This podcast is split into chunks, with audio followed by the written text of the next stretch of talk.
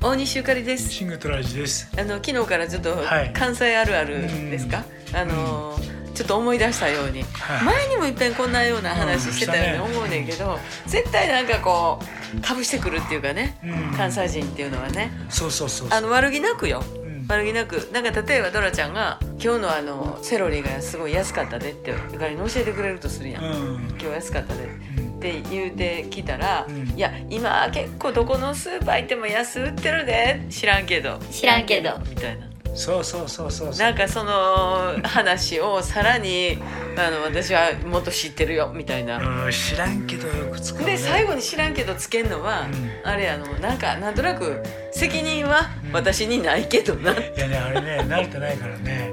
あの最初の頃はね、うん無責任だなと思うことよかったよ。あでも最初聞いてたら「うわうんこの人物よう知ってんな」って思うやろすごい話の流れ的に一瞬で最後にいや知らんけどなななったらちょっとこう「ほえ」ってなんだよいなやねもうちょっと大事な話もね知らんけどつくんだよ。まあまあな、もう今は慣れたけど。うん結構大事な話で知らんけどつくといや無責任だなと思うよね。ああ、うんまあなでもそれは愛情やねうん愛情なの愛情やねんそうなの教えたってんねんそうかうん、いや知らんけどなって、うんらしいで高校らしいで知らんけどみたいないや多分ね関東だと先にそれだったら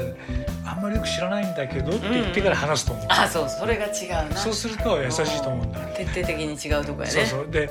いろいろ説明受けた後にうん「知らんけど」って言われたら「えーって無責任だなと思ってたけど、ねえこの頃その知らんけどが流行ってますねよくねあの関東の人うも、んいわゆるその YouTuber とかもうんよく使ってる、そやろ、うんあの私の知ってる有山淳二さんというミュージシャンのあ方素晴の、らしい人ね、あのスタンプ、うん、あ LINE スタンプにう「ん知らんけど」っていうのがあるのよ、あーなるほどねじゃあねだから私もその「知らんけど」は作りたかったなーってね大切なうん、大阪人のネイティブな言葉なんだ、ね、そういうことなんです分かったじゃあまた明日もなんか思いついたらまたなんか思いついたらね、面白い面白い、うんそう知らんけどなはい明日また明日大西ゆかりとシングルトロジでしたさんちゃん